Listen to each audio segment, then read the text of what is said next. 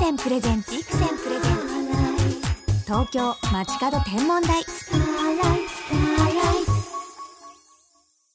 篠原智恵がお送りしています。ビクセンプレゼンツ東京街角天文台本日は2014年最初の放送にふさわしい空ゲストをお呼びしています。国立天文台副台長の渡辺淳一先生です。こんばんは。よろしくお願いしまます。渡辺先生はこの番組にも何度もご登場いただいてる星博士でらして年末にもしょこたんとずっと渡辺先生の話。あの聞かせていただいたのはびっくりしました。私の名前が出てきてね。ね、ご本も読ませていただいてますし、はい渡辺先生の本当優しい言葉で星の情報を教えてくれるもう私紡ぎ出す言葉が大好きなんですよね。ありがとうございます。さあ、えー今日は先生にですね年末に話題になったアイソン彗星の大反省会ということで 彗星研究のスペシャリストである渡辺先生にたっぷりとお話を伺っていきたいのですが昨年末は彗星のニュースのたびに渡辺先生の姿拝見しましたはい。お忙しかったんじゃないですか、えー、そうですね。彗星がね、あんなことになっちゃいましたのでね。ね先生はきっと見れるっておっしゃってたんですよね そうなんですよ。でも天文界では渡辺先生が見れるというと、うん彗星が見えなくなるっていう話を聞いていたので まさかまさかと思ってましたがいやー今回はね本当に自信があったんですけどね。へーうんまあ世界中の水星研究者がね、まあうん予想を外したと言ってもいいと思うんですけどね、うん。みんな愕然としてましたね。うん、頭抱えて。うん。でも私思ったのが彗星ってみんなどういうものなのかものすごい輝くものなんだってワクワクしたけれども、うん。こう消えてしまうものなんだ、熱で溶けてしまうものなんだって、みんなこう輝きだけじゃなくてその成分ですとか性質とかにもうん。こう目を向けたというか、そうですね。あのかえってその溶けてしまって、まあ、崩壊したって僕ら言うんですけど、それによってあのまあかなり大きなニュースになりましたので、ええそういう意味ではあのそれまで興味のない方もね一体何が起こったんだろうっていうことで、まあ、あの知ることになったし、うん。まあ、期待してた人もねあこういうことが起きるんだっていうことを知ってもらったっていう意味では、まあいい例になったのかなと、ええ。あのポジティブに捉えようと思ってるんですけどね。でも本当にみんなの心が一緒に動いたというか 一緒に悲しんだ あの瞬間が悲しいんだけど嬉しかったの。みんなで本当にアイソンのことを期待してワクワクしてたんだと思って、そうですうね、ん、先生はなんか国立天文台のみんなとうん。悲しみのお酒を飲んだっていう情報が入ってますけれど。いやまああのでもこれからやることが逆に増えちゃいましたからね、え？うん、その謎解きをしなきゃいけないっていうね。あうん結果どういう謎解きだったんですか、いやまだその結果出てないんですけどね、え。えーつまりね、えっと、世界中の研究者があの彗星は、まあ、太陽にあんなに近づいても溶けないで持つだろうと思ってたわけですよ。うん。だけどその見込みがどうして違ったのかっていうのを解き明かさないとちょっと寝てもいられない 研究者としてはね。今後のためにうんそうなんですね。だからまあ実はもっと核が小さかったんじゃないかとか、うん。核の構造が随分違ったんじゃないかと生まれ育ちが随分違うんじゃないかとかね、いろんな説があるんですけど、ええ。あのー消えるまで、まあ、あの蒸発崩壊してしまうまでのデータをこうよく並べて今考えてるとこなんですよね。へえ。先生はアイソン彗星その崩壊する前にご覧になれたんですか、あ一回だけねあの見てるんですよ。あええあの福島のね絆望遠鏡でね、え10月まだ明るくなる前なんですけど、ええ10月ぐらいにあの見てますね。はい。えへえいかがでした？いやー暗かった。暗 うんちっちゃくてまだねあの明るくなる前だったのでなんかこれ情けないなと思って大丈夫かなと一瞬思ったんですけどね。でもまあその後11月になってからねずいぶん明るくなってきましたんでね、ええ。ええみんなあのそういう意味で大丈夫だろうと思ってたわけですけどね。うん。この太陽に近づいた時に消える彗星っていうのは珍しいんですか？いや実はね意外と多いんですよ。えーあのー太陽観測衛星で、えー発見される彗星っていうのはほとんど太陽近づいてなくなっちゃうよううん。な小さなものが多いんですけど、うん。このアイソン彗星1年も前あの木星よりも遠いところで見つかってますからね。ええ。それだけ大きくて、えーまあ、しっかりした彗星だと思っていたわけですよね。だけどそうでもなかったということになっちゃって。核が小さかった。うん感が小さかったかもしれないですよね。うんあと彗星って母彗星って言ってそのかけらたちが流れ星、流星群となってこええ。う巡るっていうことも聞いてるんですけれども、アイソン彗星はその可能性が？えあのね実はその計算してみると、うん。1月の16日前後にねあの地球がそのアイソン彗星のかけらがあの浮いている、まあ、軌道っていうかな、に突っ込むんですけどええあの残念ながらね大きな流れ星になるような大きな砂粒はぶつかってこないんですね。ええちょっとこうあの小さな10ミクロンとか5ミクロンっていうねあの、まあ、1,000分の1ミリレベルの、まあ、埃ですね。そういうものは地球に降ってきますね。えじゃあそのアイソンのフうん、ァッと放ったかけらたちうんが、かけらの一部がねあの地球に降ってくるでもこれはあまりにも小さいんで流れ星にはならないんですけどね。じゃあ私1月16日手広げてます。ねえあそういう物語を残して消えていくアイソンもやっぱり魅力的でしたね。まあいろいろなねあの思いを乗せてあの亡くなっちゃいましたね。悲しい物語でした。東京 FM から篠原智恵がお送りしています。ビクセンプレゼンツ東京街角天文台国立天文台の渡辺淳一先生をお招きしてアイソン彗星のお話伺っています。でもアイソン彗星ははい、見えなかったけど他の彗星も見えましたよね。えー実はねアイソン彗星がこう10月から11月東の空で明るくなりつつある頃、同じぐらいの明るさの彗星がええ東の空に他に3つあったんですよ。えっとラブジョイうんラブジョイ彗彗星星。とねエンケ彗星リニア彗星ですね、はいえーこの3つが輝いていたんですね同じぐらいの明るさでね。わあねだからこ珍しいそうの珍しいですよ。天体望遠鏡であの撮影ができるようなスキルを持った天文ファンの方は結構忙しかったですねあの夜明けはね。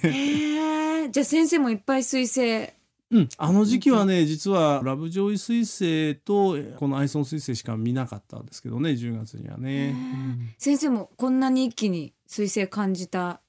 年は初めてだったんです。か、あのでもねこうなかなかねあの肉眼で見える彗星えーではないのであの、実はこのレベルのことって結構あのないわけではないんですよ。あのやっぱりねあの赤結構明るくなってる彗星っていうのは話題にならないもの多いんですけれど、うん。あのまあ、2003年だったかなあの2つの彗星が同時に肉眼で見えるっていうね、二大彗星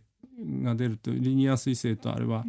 あのもう一つは何だったかな、まあ、あの2つの彗星が南半球でね見える時に私もオーストラリアわざわざ行きましたけども、ええ。あのまあ、肉眼で見てオーストラリアのそ空だと彗星が2つこう浮いてるのが見えましたけどね、それは綺麗でしたけどやっぱりあのどちらもおそんなにものすごい明るい彗星ではないので、うんうん。あのそのレベルのことはね実はそんなに珍しくはないんですね。はい、でもやっぱり先生が彗星研究をされるきっかけにもなった。彗星は予知できないから面白いっていうことが、本当にこう証明されたというか。いや本当にそうですね。今回は身をもってねうん。やっぱりまだまだ我々全然ダメだなとうん。知識がねそこまでいってないんだなと思いましたね。あの私自身が天文学者になろうと思ったきっかけがねやっぱり予知できないことに巡り合ったことなんで、うんまあジャコミニ流星群の,、うんあのことだったんですけどもまあその後やはり自分が研究者になってあ大きくなるぞと思った彗星が暗かったりあのあまり注目ししていなかった彗星がわーっと明るくなったりっていうことをやっぱりあのかなりありましたね。うん。でそれ考えるとこの アイソン彗星はまあその集大体制みたいな感じでね、ええ。これだけあの世界中で多くの研究者がね、ええ。えーあのもう期待をして、まあ、あー観測の準備をしていたにもかかわらず、まあ、崩壊してしまったという、まあ、予測ができないあの、まあ、不思議さっていうかうん。謎ってはまだまだ深いところにあるなと思いますね。先生の伝説がもう一つ生まれましたね。さあそうなると期待するのは今年2014年の今年注目の天文イベントなんですけれども、近々だとどんな？あの実はね、今夜っていうか、こん明日の明け方が一番ね見えるんですけどね、四分ギザ流星群っていうのがあるんですね。はい、えこれはあの一年のうちこう三大流星群っていうものの一つで、ええ。えーまああの今年は月の明かりもないしですね、まあ夜更けからあの明け方まで見てるとまあ1時間に、まあ、運が良ければね、えー、30個40個50個ぐらいの流れ星を見え見ることができるんですね。先生、これまでこの四分ギザ流星群は観測されたことああるんですか、の大学時代ずいぶんこのあの年明けのねあの初仕事としてねへー。あの観測してあの山に登ったりしええて見てたんですけど、これなんせ寒い時期ですからね、あの風邪をひいて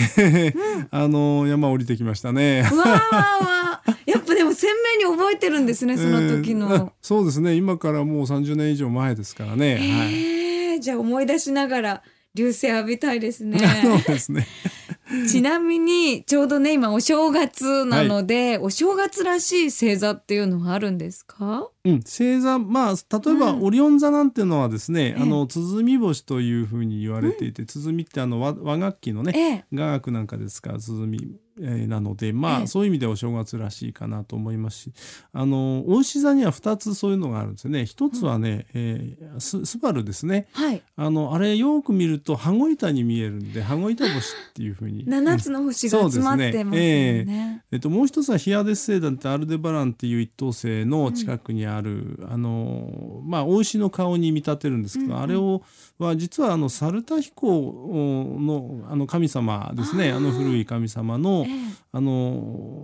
を見立ててるんだっていう説もありましてね、まあ、サルタヒコだと、まあ、あのお正月にあの出てくる神様の一つですからね、ええ。ええ。そういう星座をまあ見てあのちょっとこう思いを馳せてもらうといいんじゃないかなと思いますね。いいですね。お正月にはい。こう初日の出にも手を合わせて、はい。お星様にもちゃんと手を合わせて、新年迎えるって素敵ですよね。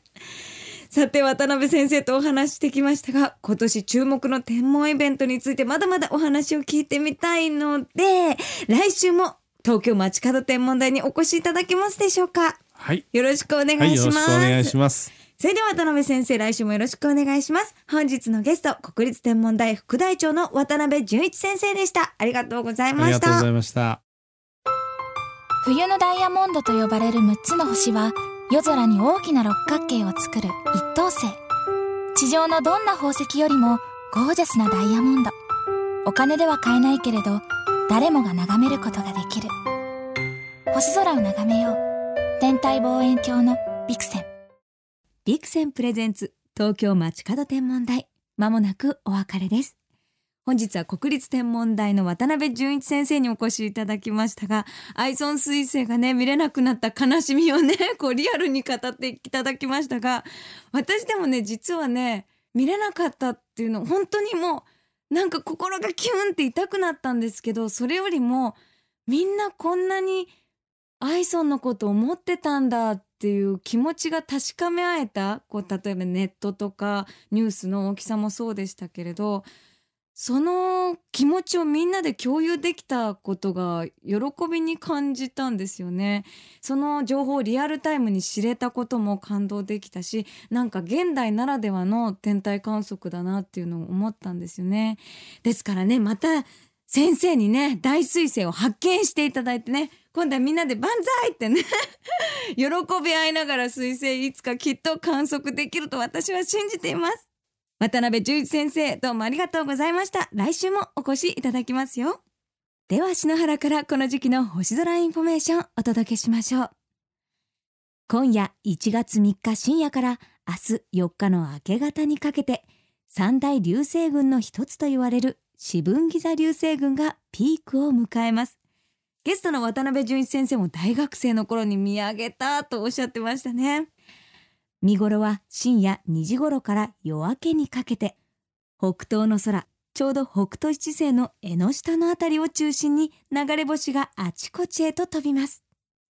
ペルセウス座流星群や双子座流星群に比べるとちょっとおとなしめな四分ギザ流星群。でも今年は月明かりもなくベストな条件で流星ハントができるんです。ちなみにこの四分ギザ正式には壁面四分ギザというんですが実は今は存在しない星座なんです。四分儀とはかつて星の位置や高さを観測するために使われていた道具のこと。この今にはない星座が流星群として名前を残してるってちょっと不思議で面白いですよね。私このお正月に見る流星群も素敵だなと思ってね初日の出ならぬ初流れ星にね皆さん手を合わせて実家に帰ってる方はねご家族でぜひねあったかい格好して見上げてほしいなと思います。外は寒いのでしっかり防寒対策してくださいね。今年の願いを流れ星にかけてあげてください。